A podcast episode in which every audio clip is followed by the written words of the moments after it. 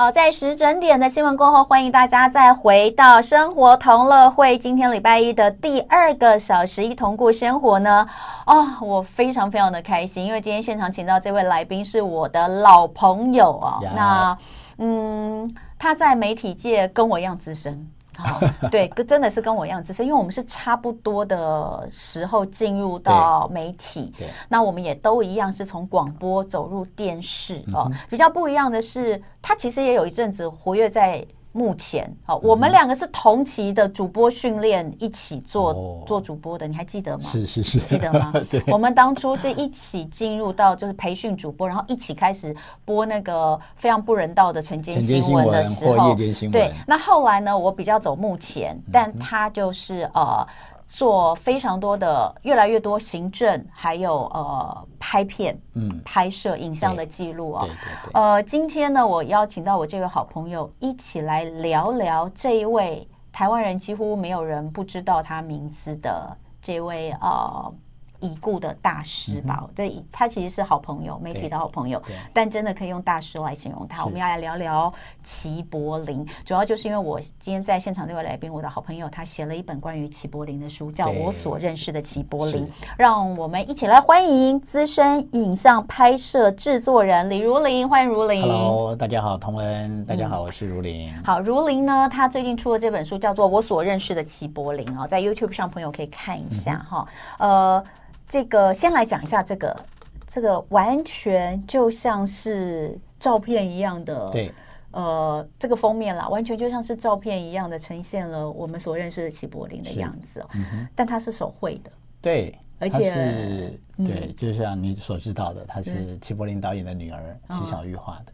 嗯，他真的画的很好，哎，嗯，很有神韵。这是对我们当初在设计封面的时候，嗯。嗯就认为它不是一个齐柏林导演的摄影集，嗯，不是他的专书那种啊，说这个什么摄影专册，嗯，所以一直在想着，现在封面要用什么？嗯，我们换了很多的照片，也包括他本人的照片，也包括他的摄影作品，嗯，但都觉得不适合，嗯，都已经要印刷出版了，就突然灵机一动啊！我记得小玉曾经在爸爸离开的时候，嗯，曾经手绘，嗯。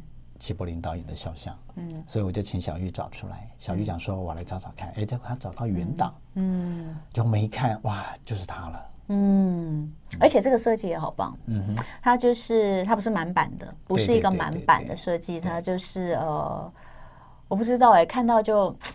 很想念齐柏林，嗯，对不对？是、哦、我所认识的齐柏林这本书呢，是呃如林写的哈、哦。那一代空拍大师的真实人生，见证他的坚持、梦想与守候。那在今年出这本书，呃，主要先讲哈、哦，如林跟柏林是好朋友，嗯，好、哦，呃，他们在工作上其实过去就呃有合作、有认识。那呃，今年其实有蛮多跟齐柏林老师。相关的一些活动，为什么呢？嗯、因为这是他所制作的这部呃打破台湾纪录片影史票房的《看见台湾》上映十周年。对，今年十周年非常不容易哦。你要说呃，就台湾的影片太多了呃，你不要说这个打破这个一般的这个电影卖座的这个记记录哦，它可能具有一定的意义。嗯、可是《看见台湾》，它真的是。一个完全不同的意涵。对，我相信很多人，如果呃，刚刚柏林问我说：“哎，你有没有看过？”如林啊，如林看问我有没有看过这个《看见台湾》。我我跟你讲，我带爸爸妈妈去，还有小孩。Yeah. 我们去的时候还碰到齐柏林导演，他在现场。哦、嗯，对，我也不知道为什么他在现场。我我们不是去看那种什么特映首映，可他那个时候会自己跑去电影院，对，不同的电影院哦，他会自己跑去。我们刚好那一次碰到他，然后我就跟他打招呼，嗯、然后。我们还留下了一张合影，那是我个人跟他这个唯一的一张合影哦。嗯，嗯，嗯，那非常的具有纪念的意义哈。同文讲到另外一个重点，嗯，其实那时候看见台湾，他一直担心票房不好，嗯，他想要透过他自己去跑影厅、戏院，嗯，跟大家接触，直接映后座谈，嗯，然后引发一些口碑效应，嗯，就他做到了，他一天跑九场，哎，我跟你讲，我真的不知道。所以我那时候看看去看电影的时候，看到他，因为他很高嘛，很快很高，所以很容易就被认出来。哎，我就跑过去，我就说：“导演，我是童文，然后我们就在现场相见欢，然后我非常的惊讶，因为他并不是我们常常媒体看的特映啊、首映。你说有一些相关人士会在，他不是，他就是一般的电影。我是买票进去看的，我带爸爸妈妈还有我的小孩一起去看。是是，原来那时候他真的是这样，他真的一个一场一场跑，没有人知道。每一个影厅想要约他，他说没关系，我按照我自己的行程来跑，因为有些影厅的结束我赶不上，啊，有些是是几点钟我赶不上，所以他就按照他能跑他就尽量跑。嗯，他一天跑九场十场，嗯。很累很辛苦。嗯，好，那看见台湾给台湾带来的影响力非常非常的大，我相信大家对于这个呃很多幕都非常的印象深刻，尤其是那条红色的河啦，嗯，后劲溪。对，呃，今年因为是看见台湾十周年呃的这个纪念，所以也有齐柏林相关的摄影展，对不对？看见台湾十周年摄影巡回展，现在台北正在正在演出，呃，正在正在展出。对对对。呃，这个台北场是八月十五号到九月十号，所以还有一段时间，大家可以赶快去，在松山文创园区的一号仓库，免费的。对，然后接下来高雄九月中到十月初，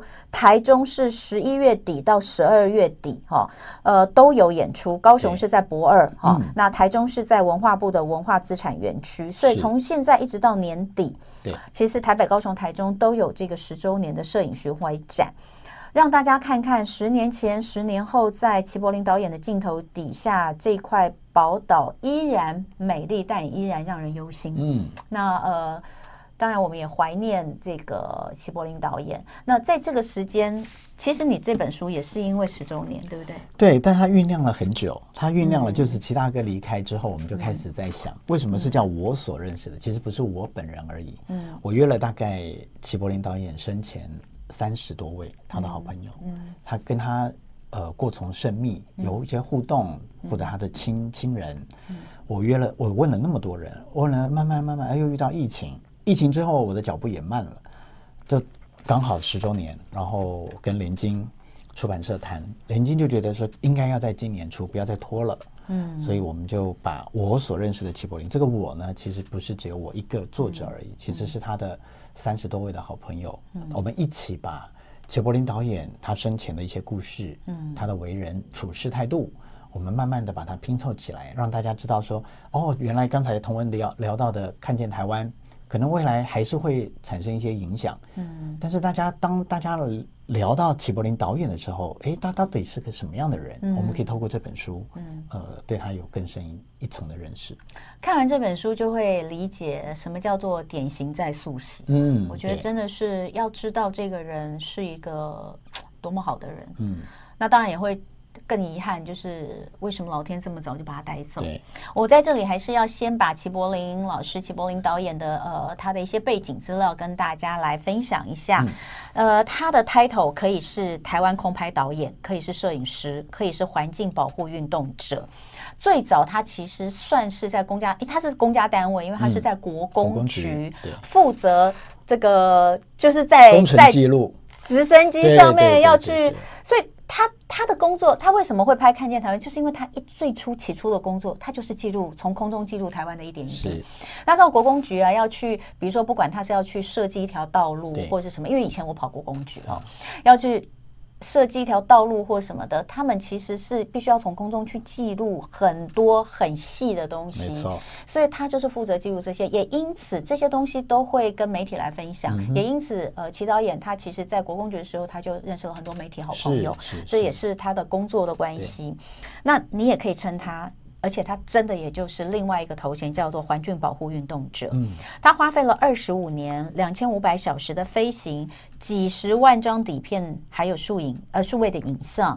用台湾的地景、河流、生态为拍摄主题，向大家来提倡环境保护。嗯，二零一三年就是十年前，纪录片《看见台湾》撼动全台，让大家从空中看见了从来见不到的台湾。就像我刚刚说的，红色的溪流，还有那些岌岌可危的山坡。对。也唤起了人民对于土地的骄傲，促成了国土保育的行动。不过，让人非常非常伤心的是，在二零一七年的六月十号，他在拍摄《看见台湾二》的途中坠机殉难。哦，呃，那一天其实我相信对很多很多人来说都是没有办法相信的一天。那一天你在听到这个消息？主播台上，我那天在上班，所以那天其实是非常难过。我记得那天也是有点小哽咽，嗯。因为我的个性就是藏不住感情的那种哈，从以前就是这样。对，你呢？你那天在干嘛？我也在台中，嗯，参加一个活动，结果家人打电话给我，我我是指祈祷的家人打电话给我，他跟我讲说如林哥哥，嗯，坠机了，嗯，哇，我完全不敢相信，我说哈，是。我还在想，今天六月十号，因为他前两天六月八号才开了记者会，嗯，跟大家宣布看见台湾二，嗯，正式要开拍，正式要开拍。六月八号的记者会之后，六月九号一大早他就出发了，嗯，六月十号就发生意外了，所以太不可置信了啦，无法无法置信。那时候我听了非常 shock，对，那我讲说是确定的嘛？他说一开始还没那么确定，一开始国搜中心。国家搜救中心只说是轻航机滑翔翼，或者是好像空中有什么东西掉下来，都还不知道，因为他在花莲山区秀姑峦溪的出海口，那时候资讯都还没有很清楚，慢慢的才知道是齐柏林导演的直升机。嗯，所以我的第一章写的就是从没错意外开始。嗯，呃，这本书哦，其实它都是用这算是。第二人称，第二人称的写法，第二人称的写法，因为里面都是说你，对，哦，那这个你指的就是感觉有点像是你要跟他说的话，嗯，你要告诉他。我看到的你的样子，是是是，就是这个你是齐柏林导演。那我当然就是刚刚如林说的，不是只有他，而是他呃三十几位对对跟齐柏林导演非常熟悉的家人跟朋友。第一章选择从坠机开始写是为什么？一开始同文就说我们是资深媒体人，嗯，我觉得资深媒体人也许就有这样子的一个。呃，希望大家一开始知道导言，嗯，啊，一开始知道什么样是重要的事情。嗯，我认为一个传记如果要真的要讲一个人，如果从他的出生、启蒙、贵人，嗯，哇，教育，嗯，好像太八股了，没有人想要听，没有人想要看，尤其现在看书又又又不是这么实心的事情，所以我那时候就在构思，我的第一章要写什么？我觉得大家很好奇的，大家会想要感兴趣的，应该就是他那场意外。但是我并不是在调查意外发生的原因，而是我想告诉大家的是，意外发生的经过，那一天到底发生了什么事？没错，所以你看起来是真的很像是以前我刚刚讲，我以前跑交通嘛，嗯、所以我跑过非常多的空难。对，他那个完全就是有点重现黑盒子解密的那个过程。Wow, That's right，对，因为我调了呃，那时候是叫飞安会，现在叫国家运输安全委员会。的三份报告，嗯，那三份报告就是有一些跟塔台的通话记录，嗯，因为飞机上并没有黑盒子，嗯，因为它是呃直升机，对，它并不是双引擎，对，它是直升机，它是透过塔台跟直升机的对话，有三份报告交叉比对之后，对，就像刚刚同文讲的，其实我我那时候看的时候，我也觉得好像以前我们一起跑过新闻的时候，跑跑过的几场空难，嗯，那种感觉，所以。我才慢慢的比对出来，从十十一点五十四分事件发生之后，就是坠机了之后，一直到国家搜救中心，一直到塔台确定，一直到联天航空公司的人员确定他坠机是十二点二十分之后。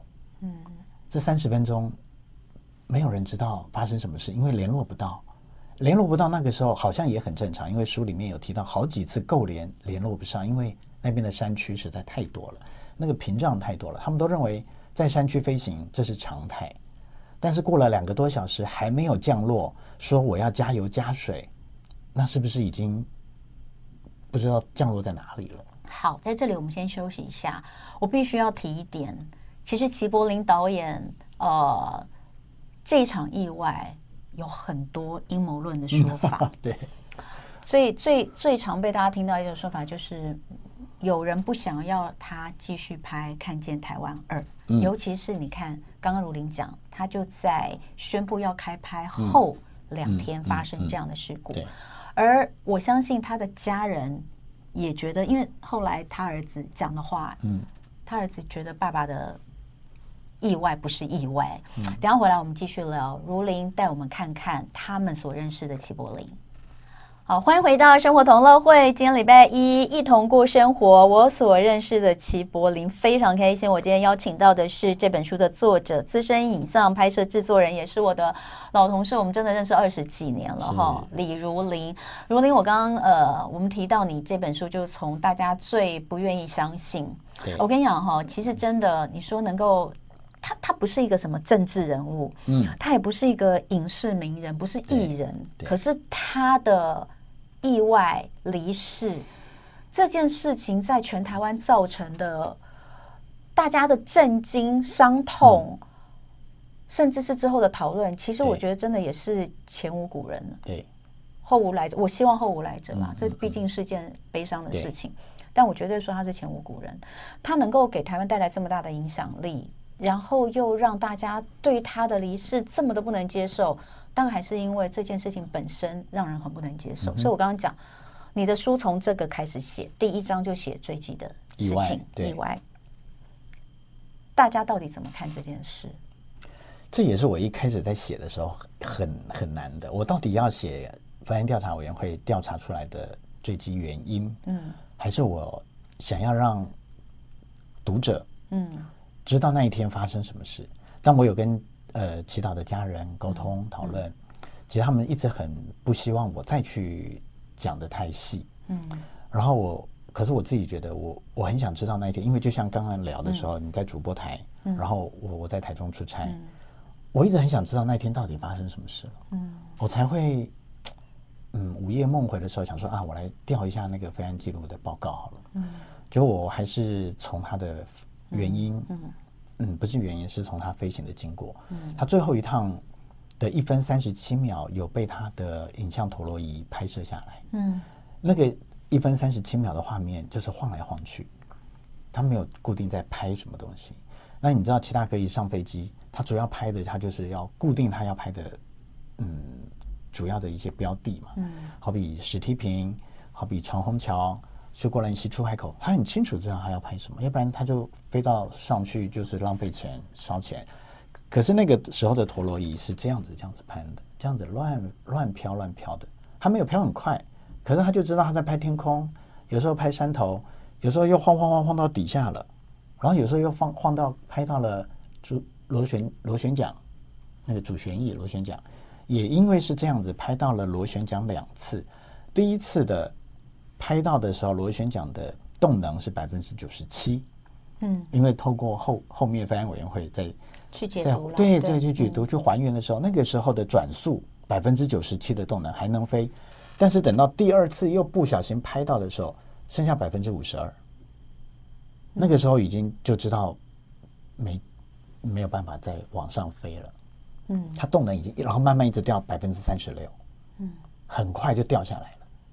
嗯，那时候他他掉的速度一秒大概是两层楼、三层楼，天哪，很快，非常快。嗯嗯，嗯到底发生了什么事？没有人知道。到底非安会的结果是说是综合性的因素。综合性是什么？我跟你讲哦，我们以前跑那个 空难跑太多了，然后呃，基本上呢，如果今天是这个空中的这个空难事件哦，就三个嘛，嗯、人为对天候。跟机械，对对对对对，所以他的意思是三个都有，就对了，综合因素。因为没有办法，你讲的非常正确。因为那天天气很好，对，机械保养没有问题，飞机没有问题，对啊。人为哎，好像也都 OK，因为该换班的换班，该该休息的休息都有合乎标准，嗯。但发生了，嗯，找不出一个主因，嗯，所以就以综合性的因素来结案，嗯。好，当然，呃，这个是。台湾人心中永远的痛啊！当然，在家人跟朋友之间更是没有办法接受哦。嗯嗯、那没有这件事，你这本书也不会出来了。是，就是在他逝世六年哦，满六年了哈。嗯，我所认识的齐柏林，你从这里开始想写起。不过，当然带大家回顾了这个令人伤心的那一瞬间、嗯、之后，其实你最希望让大家知道的是齐柏林到底是怎么样的一个人。嗯，那刚刚私底下我有跟这个如玲聊一下，他跟呃祈祷的认识也是二十多年了，嗯、也就是都是在刚入行的时候，那而且是呃跟祈祷的家人都非常的熟，嗯、甚至是先认识他的家人才认识他的。哦，那所以在这么多年的这个时间当中，你所看到的齐柏林一直都是始终如一的。嗯，充满着一种使命感跟热情。嗯，他我我里面提到他就是拱狼，嗯、我们讲他非常憨直的一个人。真的。对，齐妈妈说啊，我们家柏林啊，小柏林眼中没有坏人。你认识他，你也知道，他眼中没有坏人。他每一个看到人，他都是用很和善的方式去去对待。嗯，嗯他如果人家对他不好，他就他就书里面有提到，如果人家对我不好，我就把他当成养分。我就觉得哦，那个是我我要我要承受的。嗯，那如果人家对我好，我一定会十倍百倍还他。这也是为什么他等到他成名了之后，他一直去帮助一些纪录片的导演、生态记录影像的工作者。嗯，他一直想要去从事。然后这本书里面也提到了他是怎么去呃协助一些比较弱势的。我我常常都在想说，我们在访的时候，呃，他的儿子廷环。他就讲说：“哦，我爸爸做善事哈，不是不一，不是那个行有余力哦，不是行有余力在做善事哦，我们都是行有余力嘛，对不对？我爸爸是不遗余力，嗯，他有多少，他现在看到了，他就给，他就付出，等到一些基金会啦、什么慈善团体的单据来了，大家才知道你为什么捐那么多钱，嗯，你是要扣税吗？没有啊，我就觉得我应该捐。”嗯，我这里面讲到一个小故事，很有趣。嗯，他小时候在国中的时候，大家都知道一些摩门教会骑着脚踏车，会敲门，帅帅的。对对对，西装笔挺，对，这是他们的一个修行。啊，他就骑到呃齐大哥他们住家，那时候他才是国中哦。嗯，那时候大太阳很热，他就觉得哇，为什么有那么大辛苦的大哥哥要这样子？所以那个大哥哥就下来就说啊，小朋友，你想要学英文吗？嗯嗯，哦，大概都是这样开头。然后我不知道家家里没大人，我们家里没有大人，我不知道哎。说英文那时候也不知道好不好。那齐大哥其实他从小功课很烂，嗯，真的他是从小功课真的很烂，嗯。那他就觉得就回绝了，因为他家里没大人，他也不知道他怎么应对。国中生，结果他就挨家挨户，那个那个摩门教徒又到了下一家，又到了下一家。结果他他在做什么？他回去他的房间，拿了他的铺满，嗯。拿了铺满，然后等到看到他们两个人，想说大热天，他说这个给你们拿去买饮料，买买买什么吃的？哦，so sweet，铺满满满的哦，铺满还没拆，还没还没破哦，就是你拿去，他也没数那个多少钱，他不是说嘛给你几几十块几百块，没有，他就那个铺满就送给他了。啊，你看他就是这样，一个这么好的人。他路上看到什么黑翅鸢啦，什么猴子啦，狗啊，因为他有时候去狗狗公局拍摄嘛，会遇到一些。自然生态动物，嗯，受伤他就觉得啊，我要救，嗯，然后或者是我带回家养，嗯，所以有一次他妈妈就是在骂他，讲说你，因为他有讲说，哎，我带一只猴子来，你会你会怎么样？他家养了很多鸟，因为是齐波波很喜欢养鸟，嗯，然后养乌龟，他很喜欢这种小动物，就有狗他就带回来，因为受伤了他就带回来，然后有一次他跟他妈妈说，哎，我在路上看到一只受伤的猴子。然后他妈跟他说：“你敢给我带回来，我先把你送到山上去。”他就是这种人。哎，那他是对于人、对于物，都有非常非常多的热情跟温暖，这是他人格的特质。他就是关爱、关心。对对对对。所以徒弟也是一样。是你讲的非常正确。他就是把他看到的这些，他觉得应该要关心关怀的，但是他讲给别人听的时候。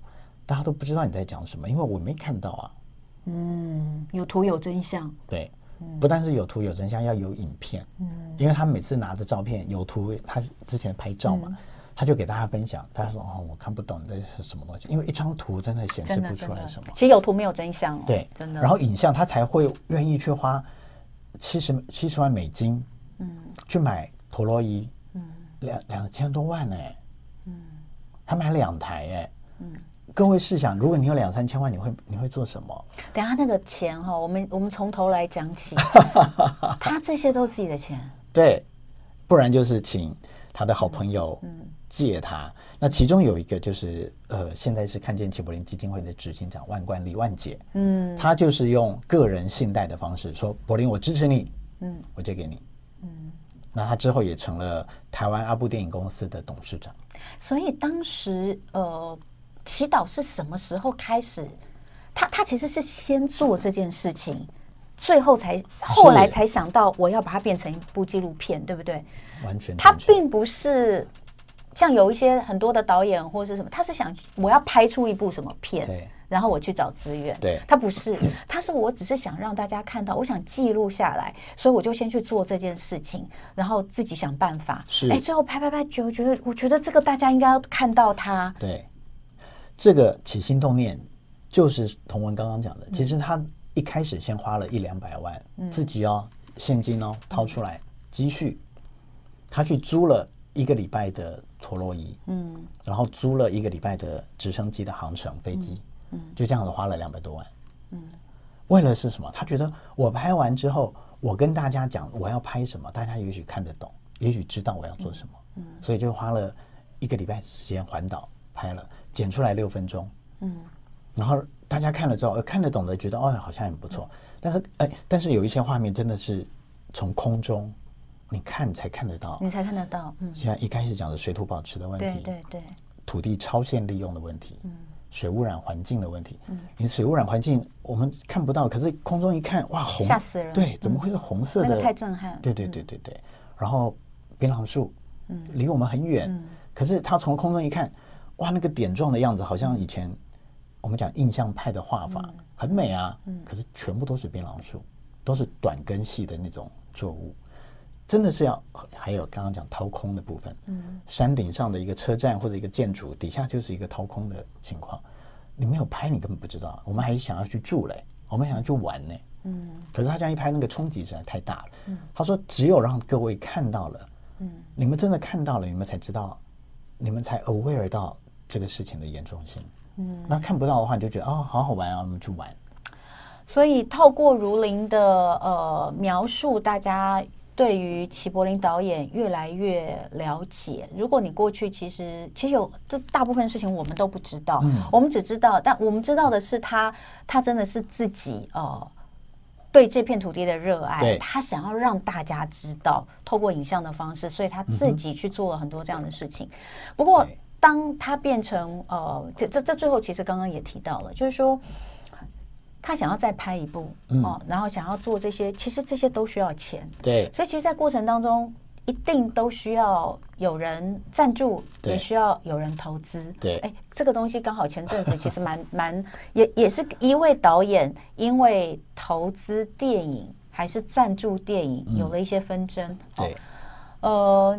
齐导演的儿子刚好前阵子因为这件事情，他就写了一篇关于他父亲是怎么在做这些事情，我觉得非常非常的值得大家了解。等一下回来我们继续聊。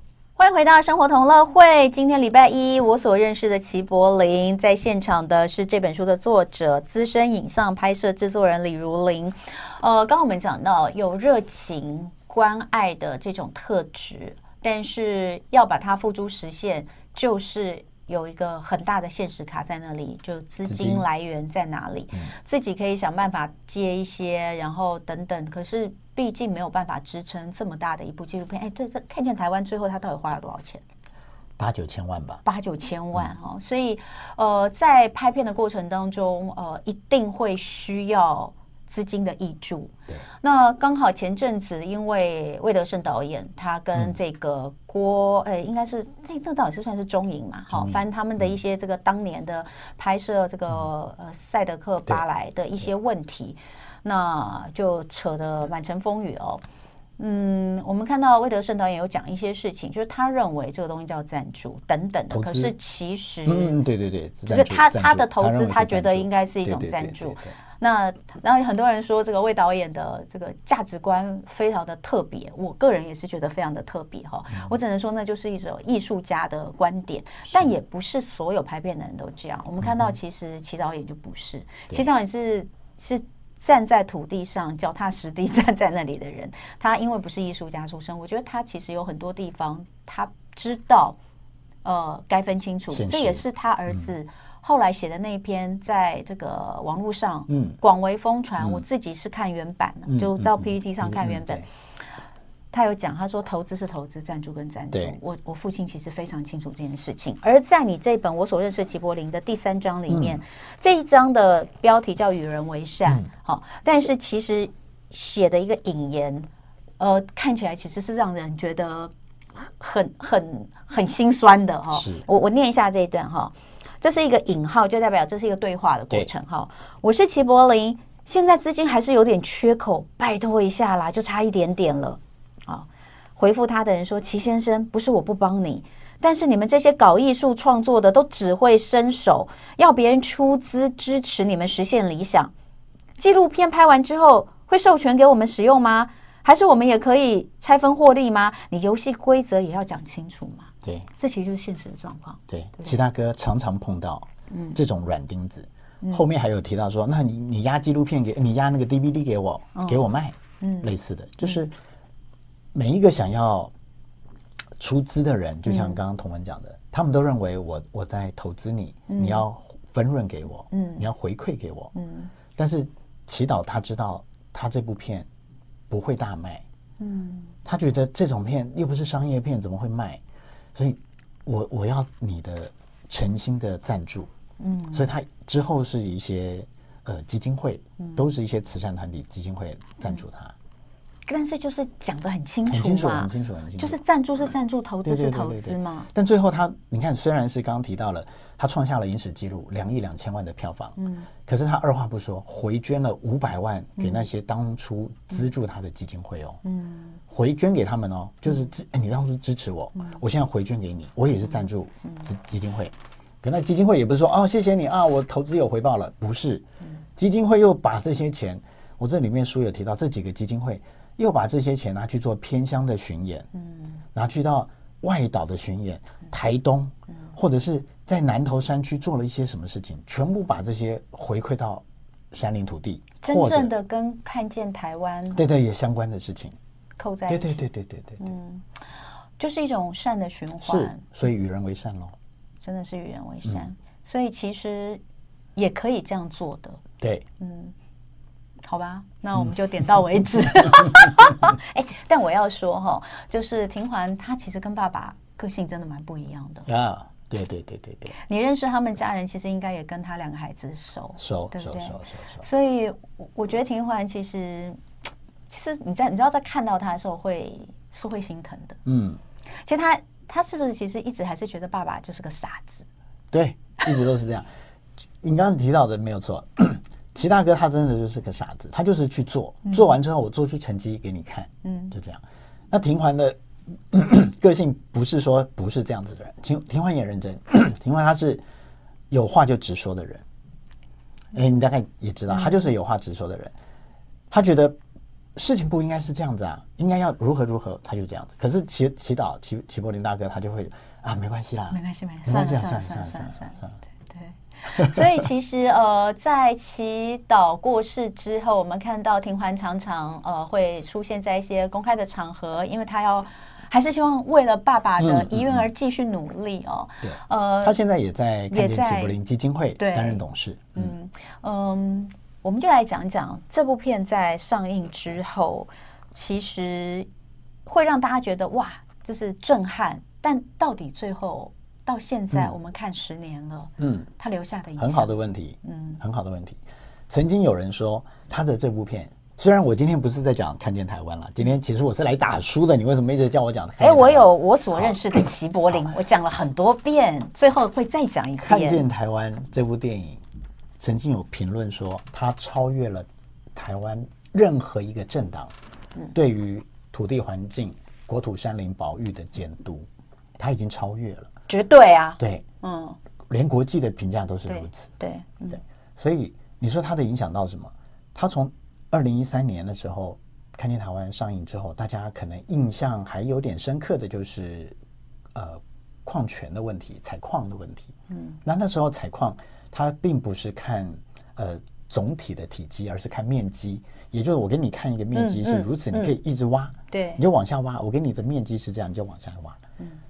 但是十年喽，到现在今年的五月二十六号才三读立法通过矿业法修法，嗯、对，它以总体的体积来计算，嗯，并不是我给你一个洞，你一直往下挖就可以，而是我是规范你挖的总体的体积，嗯，挖的量体是多少？我们要来跟大家解释一下差异在哪里。好，这个差异呢，哇，真的又可以讲一个小时的故事。那你快点。过去我们讲矿业法在修法之前，嗯，其实他也不用跟原住民部落去咨商，都不用，因为经济部已经给你了这个开采开采权，嗯，你就可以去开采了，嗯。但是现在已经纳入了，你必须跟原住民在地的部落咨商，嗯，你过去一直没有开采的，你要重新申请。环境影响评估，或者是环境影响差异评估，嗯，它有规范了大概五六项，嗯，这个每一项都是回扣到十年前，齐柏林导演在拍《看见台湾》的时候，嗯，就已经提出来了一些疑问，嗯，齐柏林导演在很多影像他在拍摄的时候，他都没有给答案，他觉得给答案不是我，我又不是水土保持，我又不是生态，我又不是环境，我甚至不是空屋专家。但是我我让你看到了问题，相关的人员，你们是不是比我更聪明、更专业的人？是不是应该来解决这个问题？嗯，所以看见台湾二，嗯，我们讲看见台湾二，大家看不到了，但是看见台湾三，明年会上映，是由麦觉明导演执导的。嗯，那看见台湾二为什么没有了？因为他就留给齐柏林导演了。看见台湾二里面，他要探讨的就是空屋议题。嗯，我我说了，他要探讨的是议题，而不是给答案。嗯，他要探讨能源议题。他要看探讨的是热带雨林、山林滥垦滥伐的问题。嗯，他要看探讨的是呃国际呃之间交流，我们所以呃治水的问题。好比他会去日本，所以这些东西他会去，他已经设定好，他要去日本，他要去中国大陆，他要去马来西亚，他要去纽西兰、澳洲，他都已经设定，就是以台湾为中心的周边的国家，所以他不是只有看见台湾而已。他是从看见台湾开始出发，再飞高一点，看到周边的邻近国家。他甚至会很大胆的去刚刚讲的，他探讨能源的议题，因为福岛事件。可是这样子的事件对于台湾，至于台湾的影响是什么？台湾未来的能源政策在哪里？嗯，他去探讨这些议题，但他希望把问题点出来之后，大家一起来讨论嘛，这样台湾不就更好了嘛？如果一个看见台湾。到了十年之后，我们发现矿业法修法了，更友善于这个土地，更友善于人民环境，那不是更好的一件事吗？嗯，一个问题解决十年，可是它可以影响到后代子孙，那值得啊。可是没有看见台湾二了，没有看见台湾二，我快要哭了。看见台湾二的议题多么重要，哎，非常大。他他没有人有办法拍，没有办法，除了他以外，没有人有办法。因为现在连直升机空拍都已经是一个被被认定是一个很危险的事情了。很多人也一开始在我的第八章里面也提到，看见永远看不见的看见台湾二。嗯，有些人质疑说，你应该继续拍看见台湾，但大家觉得他问了好多人哦，他这个承受的精神压力也很大，因为看见台湾的票房那么好，两亿两千万。他开始在想，我我是不是只要拍看见台湾，还是我应该拍周遭？因为我们呼吸的是同一片空气，嗯，哦，我们海洋资源是大家共享的，所以他觉得百分之六十在台湾，百分之四十会放在刚刚我讲的几个周边邻近国家，嗯，包括海洋垃圾，你要怎么处理？又不是只有大国才有海洋垃圾，我们也我们每次因为受到潮潮汐的影响、黑潮的影响，海洋垃圾也很多啊，我们甚至自己。制造了很多海洋垃圾，他就想要探讨这些问题，太令人难过。嗯，很不舍。嗯，看见台湾三，你说是明年吗？明年就是哦，一个全新的企划啦。对对对，跟看见台湾一二其实比较没有关。对对对对对对。哦，嗯，最后剩一点点时间，一分钟的时间哈，就是跟大家聊一下，就是说透过我所认识的齐柏林这本书。我我们今天其实聊的东西，这个可能不到这里面的百分之一吧，这真的是不到。但但是其实已经形塑出一个齐柏林的样子。嗯哼。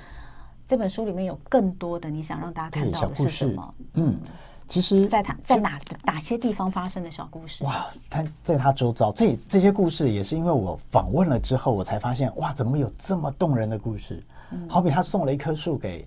林怀民老师，只是为了答谢他当初介绍了 Ricky 老师给他去做了配乐。嗯，好比他，我真的很希望各位有机会能够去看看这本书。好比说，他放了一张好朋友的照片放在直升机的玻璃上，嗯，只为了他承诺说，等你身体好了，我一定带你去飞。嗯，那个人是孙大伟，可是孙大伟没有机会陪齐大哥飞一趟，嗯，因为他呃心心肌梗塞的问题离开了，所以他就放了他的照片，一直放在直升机的那个玻璃片上。他告诉他的助理，这也是他的助理转转述，我才知道有这个故事。他说：“哎，今天要放左边，因为我今天要拍拍到海洋。嗯，今天要飞右边，因为我可以拍拍北大武山，因为哎，他很喜欢这个这座山。他会告诉助理说你要放哪里，而这张照片。”也随着六月十号的那场意外，一起跟着齐柏林大哥走了。嗯，我要哭了。哎，这么好的人，你知道，每次碰到这种事情，就会觉得天哪，老天真的有眼吗？嗯，还是他到底想要透过这件事情给世人什么样的一个概念呢？是啊，嗯，好难过。嗯，但是我们希望大家看到的就是这样的一个人。嗯，你从他身上可以看到什么？对，这张这这张照片，孙大伟大哥的照片。嗯，啊，李如林真的是太会讲故事了哈，不愧是我非常尊敬的媒体人。是齐大哥的故事太跟我的同事，很希望大家可以看看这本书，我所认识的齐柏林，一代空拍大师的真实人生，见证他的坚持、梦想与守候。李如林他的好朋友，呃，跟他的三十多位。这个亲朋好友口中，由他们来塑造出一个真的最真实、最完整的齐柏林的故事。那希望在呃看见台湾十周年以及这个祈祷离开六年的时候，让大家永远记得这个人。他不是只有看见台湾留给台湾的这些影响，而是这个人，嗯，他的。概念，他这样的一个这么好的人，我们希望大家知道，我们总是要与希望善的一个延续嘛，哈。所以这本书我所认识的齐柏林，这是呃联经啊联经出版社，希望大家可以看看，里面有非常多的呃照片、图片啊，那呃很多的小故事。希望大家一起来了解齐柏林，非常谢谢刘如林，谢谢董文，谢谢，谢谢也谢谢大家。那呃，我们生活同乐会今天的节目到这边告一段落明天早上同一时间空中再会拜拜。就爱给你 ufo